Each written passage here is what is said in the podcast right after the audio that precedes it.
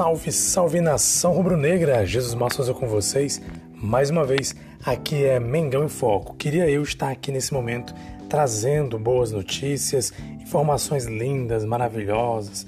Dizer que o Flamengo venceu, que o Flamengo goleou o Atlético Goianiense pelo Campeonato Brasileiro no último sábado.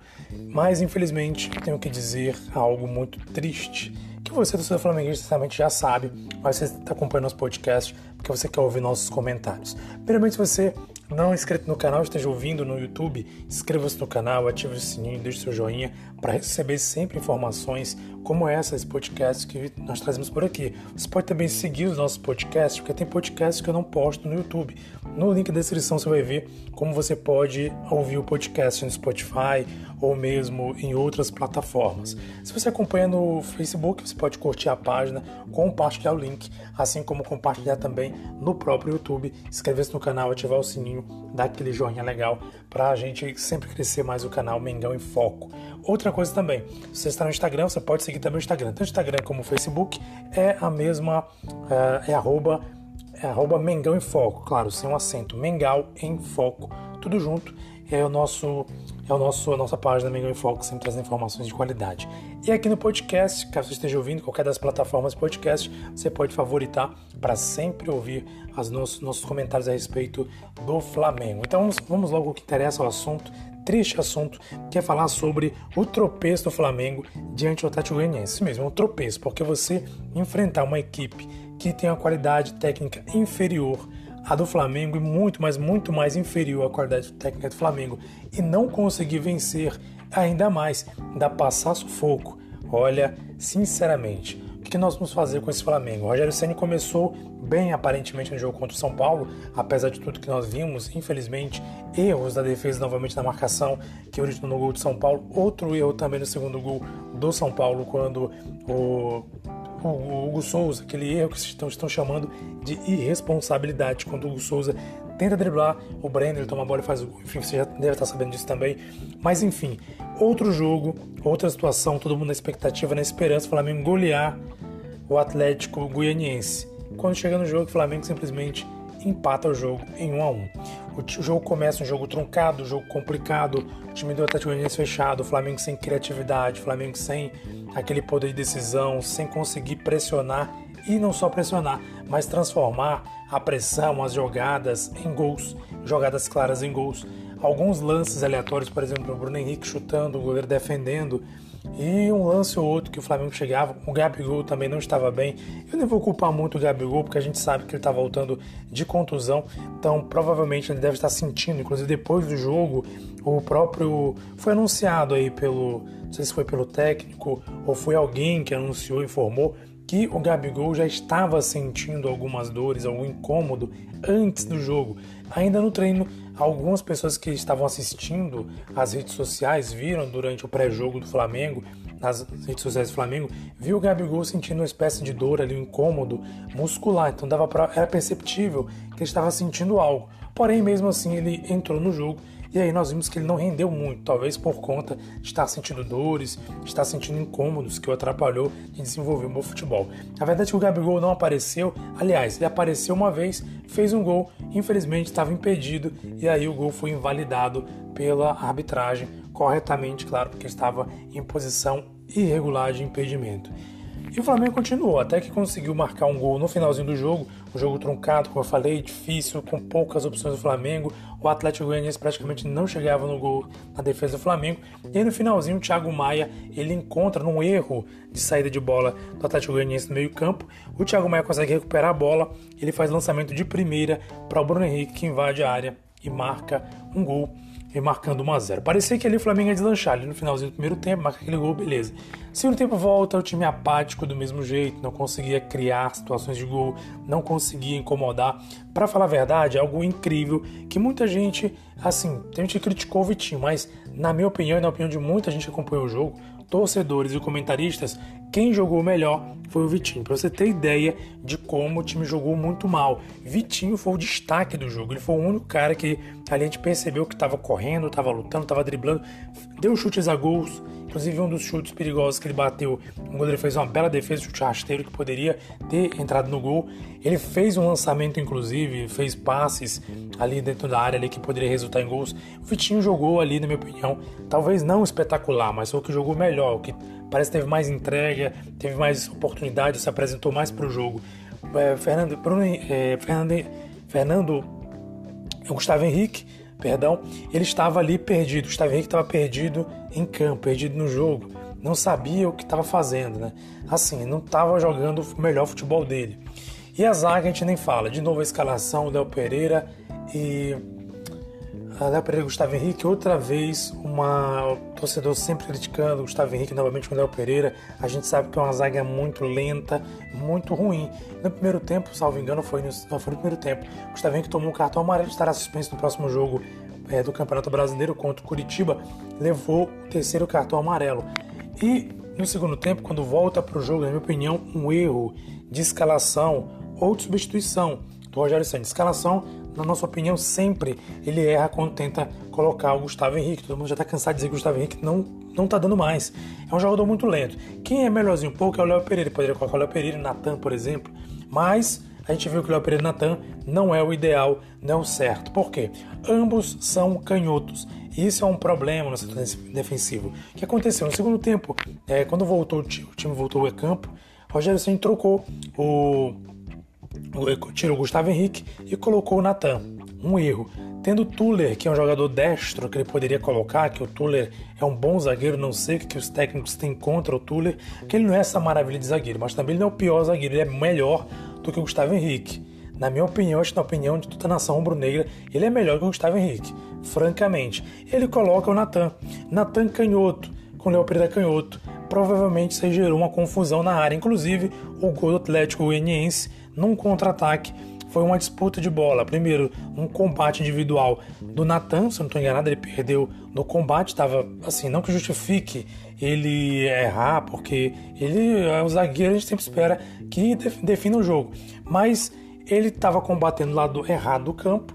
E aí também o Léo Pereira tentou também corta a bola, tentou também chegar no, atacante e ambos foram vencidos pelo atacante que bateu sem chances para o Hugo. E aí o Atlético Goianiense empatou o jogo. Olha só que vergonha, que vexame que o Flamengo passou outra vez. E aí continua o jogo. O técnico Rogério Ceni troca, tira o Léo Pereira, coloca é, coloca um jogador para ajudar, ou coloca o Michael né? Outra coisa também muitos torcedores questionam, Michael não jogou muito bem ontem também, novamente não jogou bem, todo mundo pergunta, e o Pedro Rocha não vai entrar, não vai ter oportunidade? Porque o Pedro Rocha é o cara da esquerda também. Enfim, colocaram o Michael para jogar, não jogou muito bem. E aí decidiu no final do jogo, no finalzinho ali, claro, colocar o Lincoln. Obviamente colocou o Lincoln porque o Gabigol já estava muito cansado. Não tinha como o Gabigol continuar, estava já exausto, cansado, inclusive a gente percebe nas imagens quando ele chega no banco de reserva, ele fica um pouquinho conversando, logo ele vai pro vestiário. Depois é revelado que ele sentiu incômodos ali na, na coxa, na, na perna, enfim. Ele sentiu ali algum incômodo muscular e ele acabou indo pro vestiário, talvez já para iniciar algum tratamento ou para descansar, enfim. Ele se sentiu incomodado, nem conseguiu ficar no banco de reservas. E o Lincoln entra e vai protagonizar um dos maiores ódios do momento da nação rubro-negra. Todo mundo quer a cabeça do Lincoln. Eu acho que todo mundo já esqueceu o que o Hugo fez no jogo passado, porque o Lincoln fez uma coisa, não vou dizer que foi pior, mas fez uma coisa também muito ruim e ridícula para um atacante que joga num time como o Flamengo. Errou um gol debaixo da trave. Uma jogada linda do Arrascaeta. Arrascaeta entrou no segundo tempo, porque assim, o Rogério Senna estava pegando ritmo, não tinha condições totais de manter muito tempo no jogo, ele entrou no final do jogo também, e ele entrou jogando bem, entrou atacando, tentando chutar, tentando fazer jogadas, e uma dessas jogadas, ele cruzou a bola na cara do gol. Lincoln conseguiu entrar sozinho, com dois zagueiros ao lado dele e sem goleiro, o goleiro ficou vencido, vendido, só era ele e o gol, e o Lincoln conseguiu errar um gol inexplicável. Meus amigos, isso com certeza deixou todo mundo irritado e, obviamente, ele perdeu ali o lance do jogo era o lance do gol, o lance que poderia definir a partida, que poderia ali trazer a vitória para o Flamengo, o lance que não se pode perder debaixo da trave, sem goleiro, sem nada. Foi incrível. Todo mundo até diz, né? Até eu que sou ruim de futebol faria um gol daquele debaixo do gol. Gol perdido incrivelmente. E a nação completamente chateada com o time do Flamengo, em particular nesse momento com o Lincoln por perder um gol tão claro. E assim o Flamengo ele empata o jogo. Na minha, na minha opinião, foi, foi quase que uma derrota, porque jogar contra o time que igual o Atlético Goianiense, que estava aspirando pelo menos um empate e não conseguir vencer um time desse é complicado. É difícil de entender e realmente Rogério Ceni já vai começar a se complicar na caminhada dele. Se bem que é o segundo jogo, a gente tem que ter paciência. E ele mesmo falou no final do jogo que ele sinalizou que o Flamengo vai passar por turbulência. Ele falou que até ajustar o time, o torcedor vai, o Flamengo vai sofrer um pouco. Ele deixou claro que realmente o Flamengo pode sofrer até ele conseguir achar o achar o time. Isso é ruim para a torcida ouvir? Claro que é ruim, eu sou torcedor também, eu discordo, talvez eu queria também que o Flamengo tivesse embalado, sendo melhor, ganhando, mas vamos ter paciência, o Rogério Santos chegou agora, está conhecendo o grupo agora, começou a treinar agora, e vamos ter um pouquinho de paciência com ele para ver se ele consegue organizar a equipe, se ele consegue ajustar a equipe, se ele consegue colocar a equipe para jogar da maneira correta, porque o que aconteceu com o Flamengo contra o Atlético Goianiense na minha opinião, na opinião de muitos torcedores, foi um retrocesso. O time parece que tinha avançado no primeiro jogo contra o São Paulo pelas quartas de finais da Copa do Brasil e parece que o time regrediu, o time voltou ao outro patamar anterior, que era com o Domenech, que estava ali um time engessado. Parece que o time voltou atrás, ao invés de evoluir, acabou voltando atrás. Então, motivo de muita satisfação para o torcedor. Também, com certeza, o Rogério Senna deve estar muito satisfeito é, muito irritado. Hoje pela manhã, inclusive, estou gravando esse podcast domingo, teve treino do Flamengo. Então, realmente, o, o técnico Rogério Senni está muito, mas muito preocupado e diz que vai tentar organizar a equipe. Porém, ele pede paciência porque ele diz que o Flamengo vai sofrer um pouco até que ele consiga fazer os devidos ajustes. Uma outra coisa também para finalizar esse podcast que eu vou falar, que eu vou trazer para vocês é o que preocupa muito os torcedores, com certeza o Rogério Ceni e é o time do Flamengo em geral. Nós temos três principais jogadores da equipe estão em observação, estão iniciaram inclusive uma matéria, uma postagem publicada hoje no, nas redes sociais do Flamengo diz que os jogadores Gabigol, o Thiago Maia e o Pedro, que estava na seleção, começaram um tratamento intensivo para ver se conseguem se recuperar até o jogo de quarta-feira, nas quartas de finais do jogo de volta contra o São Paulo. Preocupante, porque Gabigol sentiu, aquela, sentiu aquele incômodo no último jogo, assim como também o próprio Thiago Maia sentiu um incômodo e saiu também. São jogadores importantes, peças importantes no elenco do Flamengo. E o Pedro também. Para piorar, o Pedro jogou pela seleção brasileira na última quarta-feira, salvo engano, e acabou saindo lesionado. Ou seja, acabou saindo sentindo uma lesão e está em tratamento para ver se consegue se recuperar até quarta-feira. Você já imaginou a gente não contar com Gabigol nem com Pedro? Já imaginou a complicação que a gente tem? Sem, com os dois, ou com um dos dois, o Flamengo já não consegue, é difícil ganhar, imagine sem esses dois. Imagina a gente ter que contar com o Lincoln. Vai ser complicado. Mas vamos ter esperança, vamos ter fé que se eles não conseguirem se recuperar, Vamos torcer para que os jogadores que entrem estejam iluminados e que o técnico Rogério Ceni consiga encontrar uma solução para tentar colocar o time no ataque e conseguir vencer o São Paulo, porque vai ser um jogo difícil. No Morumbi tem que vencer pelo menos dois gols de diferença. Olha, gente, sinceramente, o Flamengo aí vai ter que suar muito para conseguir passar dessa fase. Realmente o Flamengo tem, assim, não vou dizer que o Flamengo não tem chance, mas tá complicada a situação do Flamengo diante do São Paulo para obter a classificação.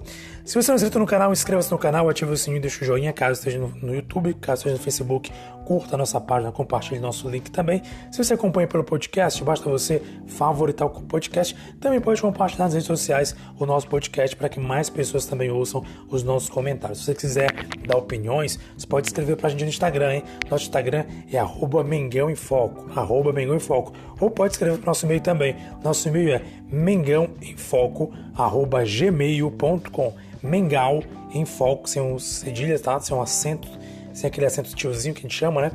Mengal em Foco, é, arroba, é, Mengal em Foco, arroba gmail.com. Basta entrar nesse e-mail então pelo arroba Mengão em Foco no Instagram para você poder entrar em contato conosco, mandar sua opinião, pedir alguma, perguntar alguma coisa, enfim, participar, interagir aqui conosco. Aqui é Jesus Massa despedindo com, é, com vocês de vocês e é Mengão em Foco. Não esqueça, aqui é Mengão em Foco. Torcendo para que o Flamengo venha dar uma volta por cima. A gente crê, porque isso aqui é Flamengo. Ah, antes que eu termine, já estava esquecendo de dizer. Hoje, dia 15, que estou gravando esse podcast, é o aniversário do Flamengo, considerado o aniversário do Flamengo. Eu quero parabenizar toda a nação rubro-negra por esse grande dia, esse time aí que, apesar de nos fazer sofrer muitas vezes, é um time também que traz muitos orgulhos. Então vamos, vamos continuar torcendo para o Flamengo e quem sabe o presente aniversário do Flamengo seja uma classificação heróica contra o São Paulo na quarta-feira. Eu acredito, porque isso aqui é Mengão.